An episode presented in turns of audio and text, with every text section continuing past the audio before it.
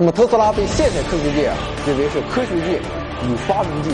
唯一一位堪比达芬奇的伟大科学家。他说：“我的眼前经常会浮现很多物象，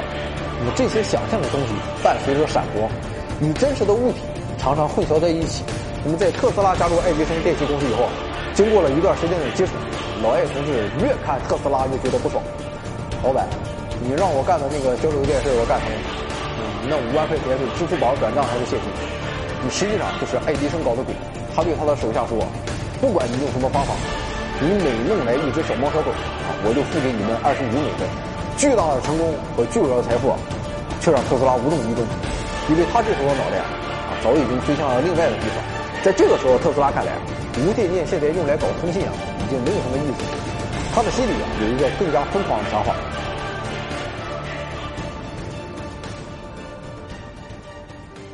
各位回到二零四九，朋友大家好。提起特斯拉这个名字啊，我们可能第一个想法。就是电动车啊！现在一些特别年轻的朋友可能不知道，特斯拉同时也是一位物理学家的名字。嗯，特斯拉也还有可能是这个世界上粉丝最多、最具传奇色彩和神秘色彩的科学家。那么实际上，特斯拉电动车的老板埃隆·马斯克之所以把自己的电动车品牌命名为这个名字，也正是为了纪念特斯拉。那么现在在路上奔跑的特斯拉电动车上，很多技术从最开始。啊，也是来自于科学家特斯拉的贡献。啊，有种说法说，漫威超级英雄钢铁侠的原型就是这个特斯拉老板，啊，同时也是 Space X 公司的老板埃隆·马斯克同志。但是啊，我们总觉得不够贴切。我们的马老板可能更接近于 Star 上市公司大老板的身份，而我们今天的主角尼古拉·特斯拉啊，他更像是钢铁侠吉克的一面。那么特斯拉被现代科学界啊认为是科学界与发明界唯一一位堪比达芬奇的伟大科学家。那么他是如此的特立独行，而他的成果又是如此的丰硕啊和不可思议，已经大大超出了当时的时代。有些内容啊，甚至现代科学也无法完全理解。那么再加上他本人具有的很多神秘特质与传奇经历。啊，部分人甚至怀疑他是不是一个来自于未来世界的穿越者。那么今天啊，我们就带着大家走进这位天才、传奇、伟大却诡异的人物。那么特斯拉的成名啊，来自于一场电光火石的撕逼大战。这个故事啊，还要从一百六十年前说起。在一八五六年的七月九日的午夜，特斯拉出生于一个克罗地亚塞尔维亚家庭。啊，这里面可能有朋友听着有些糊涂。克罗地亚、塞尔维亚是个毛啊，这明明就是两个国家嘛。那么巴尔干半岛这个地方比较复杂啊，一般不按常理出牌。现在巴尔干半岛上的国家，塞尔维亚和克罗地亚当年都是属于前南斯拉夫。那么这个地区内啊，民族宗教混杂十分严重啊。将来有机会啊，我们会再详细向大家介绍。那么简单说就是啊，特斯拉从出生地来看他是克罗地亚人啊，从民族或者血统上看是塞尔维亚人。特斯拉的老爸是一位虔诚的神父啊，同时也是一个有点文化的小文艺青年，啊，不时还向杂志社、报纸投稿写点小文章。他的母亲啊是一位心灵手巧的家庭妇女啊，虽然由于当时的社会原因没有接受过良好的教育，但是由于天资聪慧啊，他有着过目不忘的记忆力和很高的智商。那么特斯拉就在这样的家庭环境中成长，所以从小他就十分聪明。那么一般聪明的小孩都有一个特点，就是基本上都是熊孩子。特斯拉小时候啊也没少折腾，什么把爷爷的钟表给拆了，然后装不上了啊，什么打一把雨伞想从楼顶自由飞翔，斗过疯狗啊，追过野猪，深山老庙压过腿，路边小河玩过水啊，总之就是可上九天揽月，可下五洋捉鳖啊。另外啊，他还非常喜欢搞点小发明创造，他曾经在书上看到一篇介绍美加边境尼亚加拉瀑布的文章啊，知道了世界上还有。如此壮丽的大瀑布啊，不禁心生向往，然后尝试做了一个很精巧的小水车，说将来有机会，少年我一定要到尼亚加拉瀑布去做一个更大的。啊，晚上特斯拉也不闲着，每天晚上都要读父亲的藏书啊，以至于老爸一度担心他看坏了眼睛啊，所以就不让他看书了。那么特斯拉就这样无忧无虑地度过了自己的童年。随着年龄的增长，特斯拉逐渐对物理和工程学展现了浓厚的兴趣，或许是遗传自母亲。那么特斯拉从小的脑袋啊就非常活跃，根据他自己的描述啊，他说我的眼前经常会浮现很多物象，那么这些想象的东西伴随着闪光，与真实的物体常常混淆在一起。啊，他发现自己可以不凭借图纸、模型，也不用做实验，很多东西啊就可以在自己的脑中构建出来，然后做出测试与改进，最后只需要把脑中的东西做出来就可以。那么这在我们看来啊，可能十分不可思议啊，完全就是媲美超级计算机的计算模拟过程。那么至于这些描述是不是真实的，我们也不得而知。但是根据他后来如此丰硕的发明成果，应该所言不假。那么特斯拉他爹啊，老特斯拉本来想让他子承父业啊，也当一个牧师，但是特斯拉费了好大力气啊，终于说服了他爹。于是他去了布拉格，开始了学习和生活。一八八一年，特斯拉通过拉关系走后门，在匈牙利首都布达佩斯找到了一份工作啊，在大国企中央电报局当电气工程师。这一年，发明大王托马斯·爱迪生也在布达佩斯开设了一个分公司，出售电灯、发电机等相关的电气化设备。那么，这很快引起了特斯拉很大的兴趣。神奇的电气化设备啊，仿佛为他打开了一扇大门。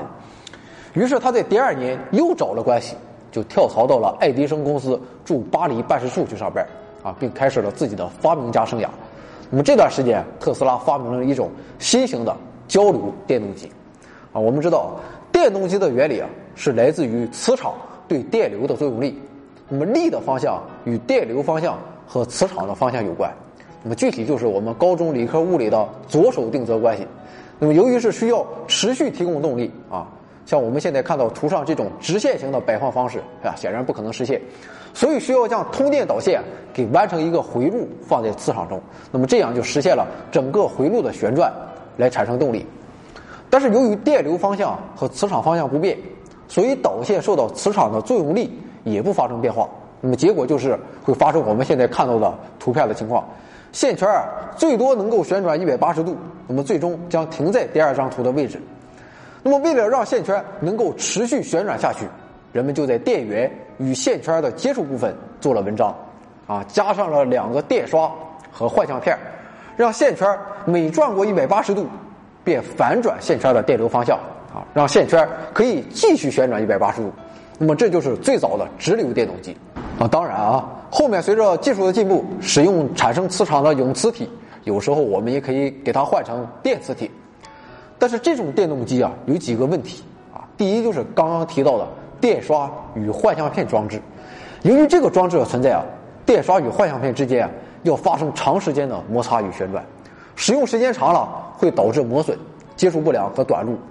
而且在切换电流方向时啊，常常会冒出电火花，容易发生火灾等危险。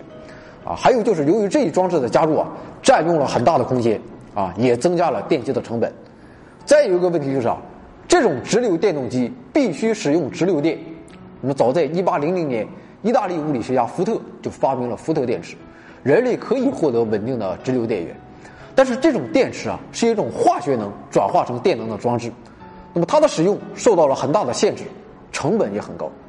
直到1831年，英国物理学家法拉第首次发现了电磁感应原理啊，并进而实现了简易的发电装置啊。简单来说，跟前面的直流电动机非常像，通过磁场中的导体运动产生电能，电流的方向跟导体运动方向、磁场方向有关。那么具体关系就是我们高中学到的右手定则。那么，由于线圈在磁场内的旋转导致运动方向的变化，所以产生的电流方向也会发生变化。这种定期变换方向的电流被称为交变电流或者交流电。那么，通过这种方式产生的电流啊，呈现一个正弦波 sin x 的形式。啊，显然法拉第通过这种现象，首先造出了交流发电机。但是，这种交流电并不能用于前面所说的直流发电机。如果电动机使用交流电，啊，电流方向的变化必须要与线圈的旋转位置完全同步，那么这根本就是不可能达到的，啊，所以为了得到电流方向一致的直流电，发电机要采用同电动机相类似的电刷与换向片，也就是说，本来产生交流电的发电机先经过电刷与换向片被转换成直流电，然后直流电再次被电动机的电刷变换为交流电，实现电动机的旋转。啊，中间多了两套笨重而复杂的装置，让人感觉十分难受。后来啊，经过电子工业的发展啊，人类开发出通过二极管电路实现电流的转向啊，才开发出了无刷电动机和发电机。但这已经是一个世纪以后的事情了。当时特斯拉的想法是，是否能够通过设计出一种新型的电动机，直接使用交流电来工作？那么经过一系列思考，特斯拉给出的方案是：由于使用的电源是交变电流，那么能否让外界磁场也发生同步的变化？这样将电源的变化抵消掉，内部线圈实现稳定的单方向转动。由于当时啊已经使用通电线圈产生的电磁铁代替了永磁铁，那么可否直接使用交流电电源来驱动电磁铁啊，从而实现磁场的同步变化？那么后来他发现，其实原来磁场内部的线圈，如果采用这样的新设计方案，并不需要再通电，只要设计合适，变化的磁场自己就会在线圈内部产生感应电流。进而发生稳定的旋转，那么这个就是著名的交流电动机啊，也叫做感应电动机，或者直接被称为特斯拉电动机。那么现在啊，我们日常生活中使用家用交流电驱动的电动机，比如驱动水泵和鼓风机的电动机啊，都是这种电动机或者它们的变体。那么搞出这么一个好东西啊，特斯拉十分高兴啊，向分公司的领导推荐自己的发明啊，看在一个单位的份上啊，可以打八折，我还给你包邮。但是公司看来并不买账。在兜售自己发明成果多次碰壁以后啊，特斯拉一气之下辞掉了工作。那么他的朋友建议他去美国，欣欣向荣的美国可能会有人赏识他，并为他写了一封给爱迪生的推荐信。那么那时候的爱迪生啊，在特斯拉的眼中简直就是现在的果粉眼中的乔布斯，那是精神偶像和信仰的旗帜。在全身只有几美分啊，靠逃票上船后啊，他来到了王道乐土美利坚啊，见到了伟大导师爱迪生。爱迪生也觉得这小伙不错，勤奋肯干，脑袋又聪明，就把他留了下来。当时的爱迪生正处在人生最蛋疼的时刻啊！我们都知道，爱迪生在一八七九年就发明了可用于大规模应用的电灯泡，但是当时的技术啊还不能提供一整套成熟的发电、输电、用电系统。当时市面上只有直流电方案比较成熟，所以啊，为了尽快占领电气化的市场啊，爱迪生需要尽快拿出一套系统的用电方案。更何况，当时的爱迪生本身还掌握有一定的直流电技术，所以爱迪生啊选择直流电方案也就不奇怪了。但是，除了前面提到的直流电动机的电刷等问题以外，直流电如果想实现大规模应用，仍然有一个非常大的问题要去解决，就是远程输电问题。啊，学过初中物理的同学应该都知道，电流通过导体会产生热量，那么根据焦耳定律啊，产生的热量 Q。等于 I 的平方乘以 RT 啊，也就是发热量与电流的平方成正比，与电阻也成正比。那么由于输送的电能一定啊，电功 W 等于 UIT。那么为了尽可能降低热量的产生，只能尽可能的提高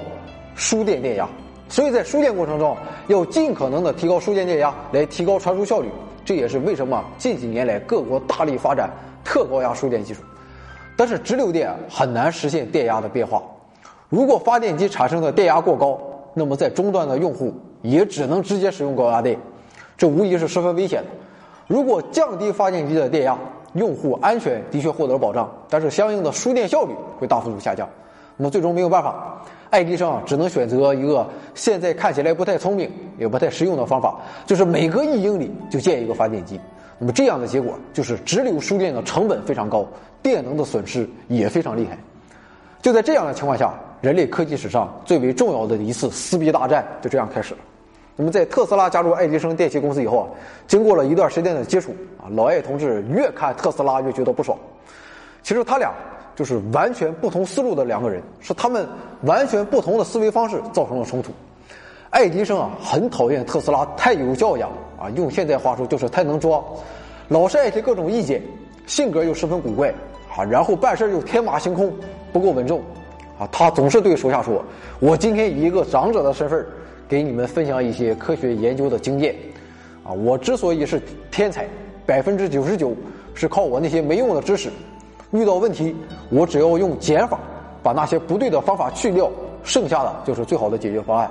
啊，所以还是要多做实验，多试错。那么特斯拉就听不惯这话，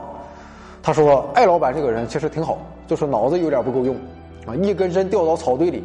他肯定是要一根根稻草找下去，直到找到为止。但是实际上，你要是稍微动一下脑子，心里做一点理论推算啊，他那些百分之九十九的工作其实都没有必要做。那么我们很难判断他们到底谁更有道理。那么这有点像现在物品的加工的两种方法。爱迪生他是减量加工啊，先拿出一块铁块，然后用车铣抛磨啊，去掉那些没用的部分，剩下的就是要得到产品。特斯拉则是三 D 打印一样的增量加工，心中构筑好蓝图以后，按照蓝图一点点把东西从无到有创造出来。那么特斯拉他就爱跟爱迪生这个老板提意见啊，总说你这个直流电明显有问题。你看我这边搞的交流电怎么怎么好，怎么怎么便宜。爱迪生说：“你别给我扯别的，来我们美国就要守我们美国的规矩。我们美国的直流电方案，比你们不知道好到哪里去了啊！你要是能弄出来一套完整的交流电供电方案，我拿五万美元买你。那么当时的五万美元可不是现在这么点钱，当时一美元大约可以换一克黄金。那么以现在保守的每克黄金二百元的价格来看，这五万美元相当于现在的一千多万啊！估计爱迪生当时啊，也就是吹个牛逼。”谁想特斯拉当真了，昏天黑地的干了几个月，一口气儿重新设计了二十四台交流发电机，还获得了好几个专利，然后就去找爱迪生说：“老板，你让我干的那个交流电事我干成了，啊，你那五万块钱是支付宝转账还是现金？”那么爱迪生却回答说：“小特，看来你来美国这么久了，还不懂我们美国人的幽默。那么特斯拉那个气啊，你个王八蛋老板爱迪生啊，我他妈辛辛苦苦给你干了大半年。”你快还我血汗钱！那么一气之下，特斯拉就离开了爱迪生电器公司。特斯拉这一辞职不要紧，旧工作没了啊！当时又正赶上金融危机，新工作他又找不到啊！特斯拉彻底断了经济来源，甚至一度蹲在大街边拿张小纸板给人干苦力啊！这可真是真的在搬砖。好在天无绝人之路，嗯，特斯拉这时候啊遇到了他的第二个老板，西屋电器的创始人乔治·威斯汀豪斯。那么这位西屋先生，他非常欣赏特斯拉的才华，啊，他自己又很懂技术，他判断交流电技术将来一定大有可为，于是他花下重金啊，买断了特斯拉的专利技术。那么在当时啊，已经有人开始看到了交流电的好处啊，并展开了对交流电的研究。那么当时对交流电研究最好的几个专家，基本上都被威斯汀豪斯招至麾下。那么特斯拉和他们一拍即合，马上就开始了大规模使用交流电的动作。这个时候啊，美国电气化的两大阵营已然形成，以爱迪生为代表的直流电派和以特斯拉为代表的交流电派，双方的楚河汉界啊，算是就这样画下了。爱迪生啊，开始利用自己在工程界与发明界的巨大影响力，尽一切的可能去抹黑交流电啊。很快，家住爱迪生实验室附近的新泽西州居民就发现，社区里的野猫啊、流浪狗越来越少，而且不光是野狗。很多住户的家养宠物都不见了，嗯，这是怎么回事呢？美国也没有玉林狗肉节啊，嗯，实际上就是爱迪生搞的鬼。他对他的手下说：“不管你用什么方法，你每弄来一只小猫小狗啊，我就付给你们二十五美分，啊，然后用高压交流电给他们处理电性，并给这一过程叫做威斯汀豪斯化。这就是自己掏钱做公益野广告啊，有点像现在很多反转基因人士一样啊，说你看我自己亲手做的实验。”小猫小狗多可怜啊，就被电死了，啊，这证明了交流电多么危险，所以大家还是要珍爱生命，远离交流电啊！甚至为了黑交流电，在美国政府为了以更人道的方式处决死刑犯的时候，爱迪生以自己丰富的电刑经验啊，建议执法机关使用特斯拉的专利技术，也就是高压交流电做成的电椅。那么爱迪生凭借着自己巨大声望啊，过了不少嘴瘾。这里面我们也可以看出，爱迪生啊，实际上是一个十分自负又固执的人。他曾经最喜欢说的话就是：“我不是那么在乎钱，我在乎的是超过别人。”然而事情的发展并不像爱迪生想象的那样顺利。那么爱迪生能够控制普通民众的谣言，但是毕竟当时啊是有识之士，还是有自己的判断能力的。他们很快啊就看到了直流电固有的问题啊，风向开始逐渐向交流电阵营倾斜。甚至很多爱迪生的手下啊都觉得要变天。一八九三年，在芝加哥举行的哥伦比亚博览会上，威斯汀豪斯公司啊成功拿到了纪念发现美洲四百年的白色之城灯光照明订单。那么这时啊，白炽电灯生产的专利啊还牢牢掌握在爱迪生公司手中。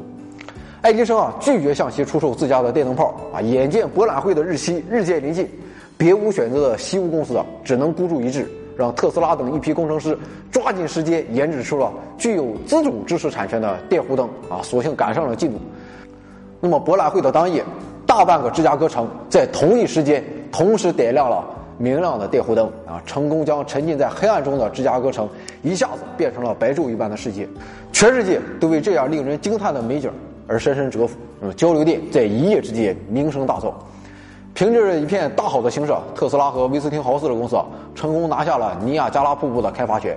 特斯拉小时候的梦想，如今真正变成了现实啊！特斯拉为尼亚加拉大瀑布设计了大型的交流发电机啊！终于在1897年，特斯拉将瑰丽雄奇的瀑布美景转化成了强劲持久的能量。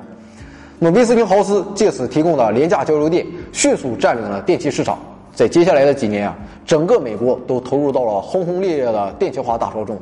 交流电迅速进入到人类生活的方方面面，美国也凭借这一突破，成功引领了人类第二次工业革命，一跃成为世界最强大的国家，并一直持续到今天。那么至此，这场旷日持久的电流撕逼大战啊，最终以特斯拉的交流电的完全胜利而告终。特斯拉也凭借这一成功获得了巨大的财富，仅在1897年一年，西屋公司就一次性付给特斯拉21.7万美元的巨款。啊，买断了特斯拉当时的交流电专利，巨大的成功和巨额的财富啊，啊，却让特斯拉无动于衷，因为他这时候脑袋啊，早已经飞向了另外的地方。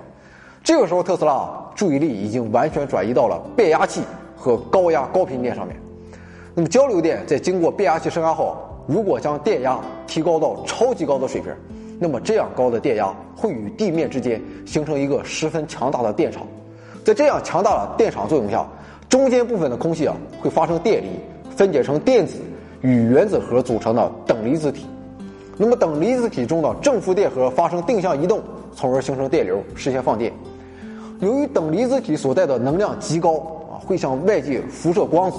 所以看起来十分耀眼。实际上，我们所能见到的自发光源，绝大多数都是靠着等离子体的辐射光子而发光。比如说，最常见的就是火焰啊、太阳、霓虹灯等等。实际上，在前面所说的特斯拉发明的弧光灯啊，后来被特斯拉进一步完善，这就是我们现在大街小巷都有的霓虹灯。高压电离这种强烈的等离子体放电效果，本质上就是自然界中闪电的原理，所以这种现象也被称为人造闪电。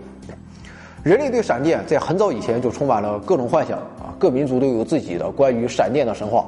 那么在希腊神话中，闪电是众神之王宙斯手中的武器，我们中国也有雷公电母的传说。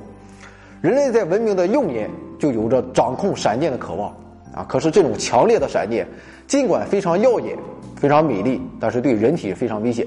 只要有非常低的电流通过我们的中枢神经，人体就会有生命危险。而且闪电的高温啊，很容易对人体造成灼伤。要想驯服这种爆裂的能量非常困难。但是特斯拉发现啊，只要提高交流电的变换频率，嗯，大电压的交流电。就更趋向于从人体表面的皮肤流过，而不会造成太大的损伤啊！我们现在不知道他是怎么知道的，不过根据他那种疯狂科学家的尿性啊，估计是在自己身上做过很多次实验得到的结论。那么特斯拉经过重新设计，制造出了能够提供高频率高压电的装置啊，称为高频串联谐振变压器。这种装置啊可以产生人造闪电啊，后来被人俗称为特斯拉线圈。特斯拉线圈啊除了利用变压器的基本原理以外啊。提高交流电电流频率主要是靠电磁振荡这一原理来实现。那么在电路里面，如果将一个电容与线圈串联在一个回路中，电容内部会出现一个存储电荷的电场，而线圈则由于电流的存在产生一个磁场。那么根据它们各自的性质，线圈会非常抗拒电路中的电流变化，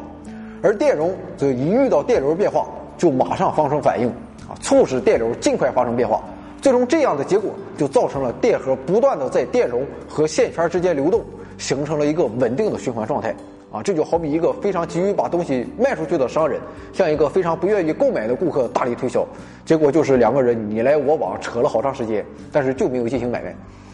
这种电流啊，在电容和线圈之间来回震荡，就形成了一个稳定的交变电流。那么，这种电流的变化频率十分稳定，只与电容的容量和线圈的圈数有关。也就是说，只要确定了电容和线圈的型号，电路内部发生电磁振荡的频率就是一定的。这种现象现在已经被用在了我们很多人手腕上的石英表里面。那么电磁震荡的频率十分稳定，所以一般石英表的准确度也要比机械表高不少。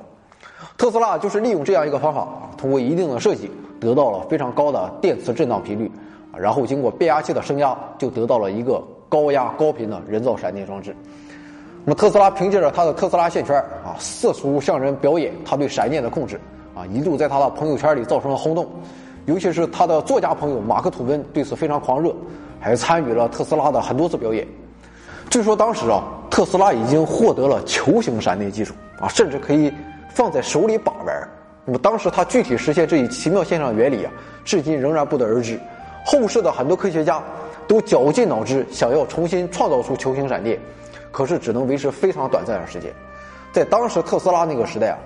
早在一八六四年，詹姆斯麦克斯韦他就从理论上预言了电磁波的存在。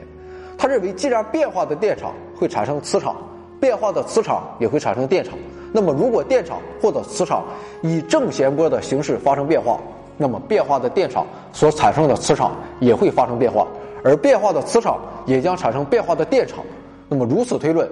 就一定会出现一种磁场与电场交互波动的向一定方向传播的波啊，他就是把这种波命名为电磁波。后来在1887年，德国物理学家海因里希·赫兹的实验证实了电磁波存在。但是虽然人们已经意识到电磁波的存在，具体的应用啊还存在着很多具体的问题。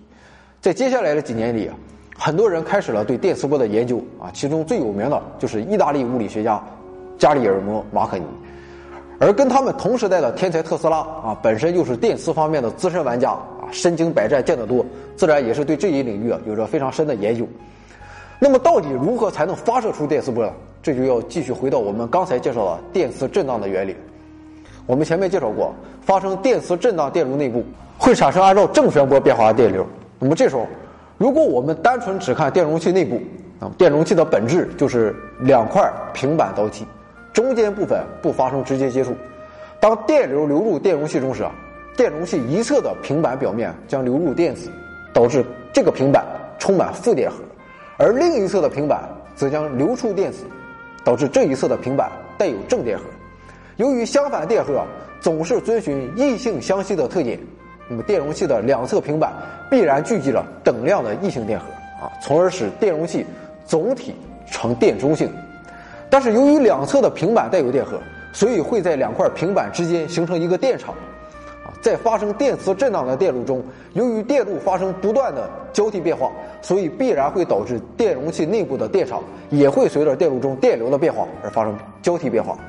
如果这时候我们对这个电容器做一点手脚，逐渐增大电容器两块平板之间的距离，啊，上半部分逐渐变成天线的形状，下面一块逐渐下放。缩小变成一根细线，从一个闭合回路变形成为一根串联一根线圈的导线。那么电路这样的变化，本质上并没有改变其电磁振荡的本质，但是这样变化却使本来发生在电容器内部的电场变化大白于天下。那么这样一个变化的电场产生变化的磁场，进而也就产生了电磁波。也就是说，这样一个本来的电磁振荡电路经过变形，成为了一根向外界辐射电磁波的天线。而所辐射的电磁波的频率啊，就是电磁振荡电路中的电流变化频率。那么同物体的振动啊，会引发共振啊，是一样的道理。如果一个振荡电路在接受某一频率的电磁波以后，该电路的固有振荡频率与电磁波的频率相接近，那么这个电路中也会出现与电磁波一致的电流信号。那么这一现象就被称为电磁共振。由于电磁波啊能够以光速传播，所以即使相隔非常遥远的距离啊，发生电磁共振也基本上是不花费时间的。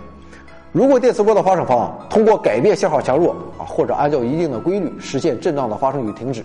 电磁波的共振接收电路啊也会发生同样变化啊。也就是说，这样我们就可以传递信息。所以电磁波是绝佳的信息传播载体。这种用于传播信息的电磁波后来就被人称为无线电。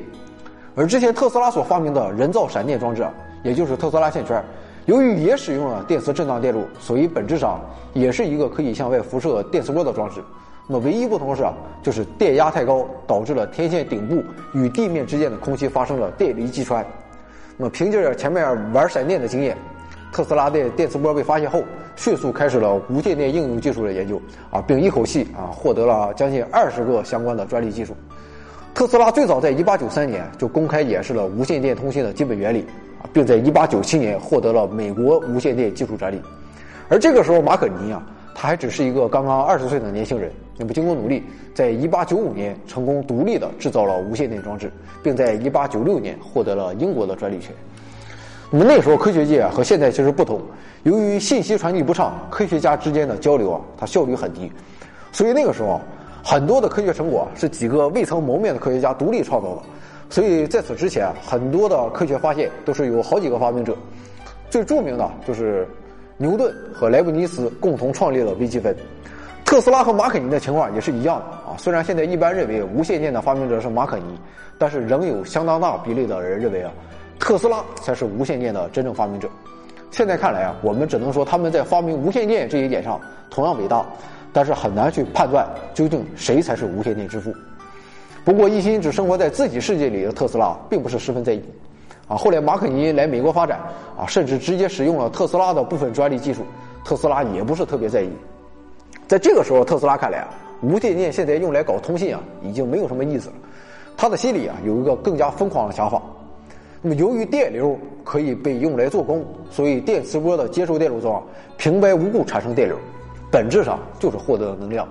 也就是说，电能是从天线被发射出去了，经过电磁波的传递，被输送到了电磁波接收电路中。这么看来啊，这样的一个过程，本质上就是实现了电能的传递。但是，这种传递并不是像以往一样通过导线传递的，也就是说，这是一个无线传递的过程。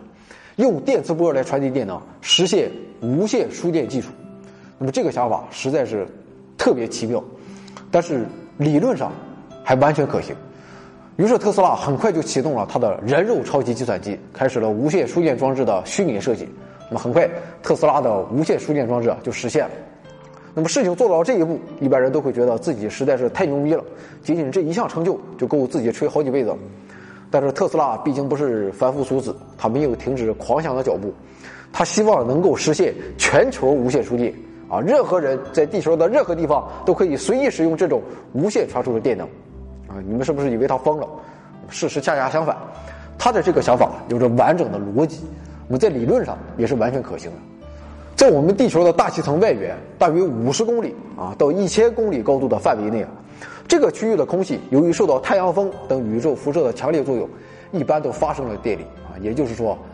这一个高空区域充满了可以自由移动的正电荷与负电荷啊。说白了，这就是一层非常特殊的，包裹着整个地球的超级巨大的导体。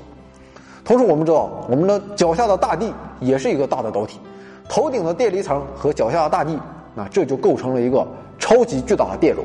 有了电容，再加上感应线圈啊和连接两端的导线，整个地球连同电离层就成为了一个超级巨大的无线电波发射塔。那么整个地球表面都处在这个巨型信号塔的笼罩之下。如果将发电站产生的电能通过这样一个发射塔发射出去，只要将固有频率调整到这个巨型发射塔的频率上，地球上的任何地点的任何接收装置都可以随时使用电能。那么现在唯一的问题是。啊，就是缺少一个足够长的导线，将地面以及磁感应线圈与天上的电离层连接起来。那么特斯拉提出解决方案也非常妙，如果给空气提供足够的能量，就能使它们发生电离，从而具有导电效果。具体的实施方法是向天空中发射高能的伽马射线，那么伽马射线为空气提供能量，啊，将空气电离，地面与电离层就利用这样一个逆向的闪电实现了电流流动。特斯拉他是一个实干家啊。他说干就干，那么这样大工程想靠他自己的财富显然是不够的，他必须要拉投资人入伙。当时美国最有钱的人就是 J.P. 摩根，也就是摩根财团的创始人。摩根曾经在得知欧洲的马可尼成功搞出无线电通讯装置后，他对这一领域也非常看好，啊，于是特斯拉就找他说：“我这边也很牛逼，我的无线电技术不比他马可尼差，我现在就是缺钱。那么摩根一听这个好办，钱我有，咱俩合作，啊，你就安心搞技术就好了。”然后就给特斯拉又投了一大笔钱，但是特斯拉并没有把自己要搞全球无线输电的计划告诉摩根，自己却偷偷拿这笔钱，跑到了科罗拉多州的温泉市啊，建起了一座巨大的高塔啊，叫沃登克利佛塔。这个塔就成为他研究全球无线输电的实验装置。但是这样一个庞大的计划烧钱那是肯定的，摩根给的那笔钱很快就花光了，那么特斯拉也没有办法，只能再舔着脸啊再去找摩根要钱。但是这个时候，摩根已经发现了特斯拉在骗他，啊，就拒绝再给他投资。事已至此啊，等待着我们这位尼古拉同志的啊，只能是资金链断裂啊，然后破产。在一九一二年，沃登克利佛塔被拆除变卖啊，用以偿还欠下的巨额债务。半生的心血被拆掉，特斯拉感觉自己的一半生命也被杀死了。这个时候，特斯拉已经垂垂老矣，靠着亲友的接济，才不至于露宿街头。特斯拉从此开始了半隐居的生活。但是他那个高速运转的头脑啊，却从来没有一刻停止运转。他仍然不时会发表一些研究的成果，但是内容啊却越来越晦涩难懂，想象也更加天马行空。作为一个坚定的反战主义者，他认为要想永远制止战争，只有保证每个国家无论大小都拥有能够互相毁灭的力量，长久的和平才能真正降临。于是他晚年提出了很多超级武器的概念与设计草图。啊，比如一种他称为“死光”的高能激光离子束武器，啊，并声称自己已经找到了除了核能之外的令人恐怖的能量来源。由于他的言论啊，没有人能够听懂，身边的人啊，也都只是默默的保持表面上的礼貌啊，并在心里为这位晚景凄凉的疯老头感到难过。在一九四三年年初，一代传奇磁暴步兵特斯拉同志在自己的酒店房间内孤独而安静的与世长辞。但是吊诡的是啊，特斯拉晚年无人问津的研究资料，在特斯拉死后就立即被美国政府作为绝密文件收回，啊，从此不见天日。至于被封存的绝密资料里面到底有什么内容，我们现在还不得而知。有一种说法说，特斯拉晚年曾经写过一本名为《引力的动态理论》的著作，啊，里面介绍了一种完全不同于现在的科学体系，在不违背牛顿经典物理学的理论基础上，完美的诠释了相对论。与量子论等使用牛顿经典物理学无法解释的内容，甚至他还建立了现阶段理论物理界梦寐以求的完整大一统理论啊，并进一步开发出操纵重力时空的装置。不管这种说法有多么玄妙，根据特斯拉的生平，我们完全有理由相信，特斯拉他实在是太独特又太神奇，独特到那种近乎疯狂的想法与创意，又神奇到有足够的理由与逻辑去实现这些疯狂。天才啊，往往都是孤独的。很多最顶尖的科学家都未曾体会过婚姻的甜美啊，或者说幸运的没有被婚姻关系奴役。牛顿、卡文迪许、诺贝尔都是终身未娶，特斯拉也是一个科学界著名的单身狗。但是虽然没有给世人一位特斯拉夫人，但是他却给了整个世界太多的惊喜和财富。除了今天我们已经介绍了那些成果外，特斯拉还为世界贡献了不用桨叶的特斯拉涡轮发动机。啊，足以掰开地球的特斯拉效应，现在广泛使用的遥控装置等等一系列成果，在一九六零年啊，为了纪念这位伟伟大的灵魂，人们将磁场的磁感应强度的单位正式定名为特斯拉。那么这就取代了之前的非正式单位高斯。那么高斯就是那个著名的数学家。我们都知道数学家高斯非常牛逼，但是一特斯拉等于一万高斯。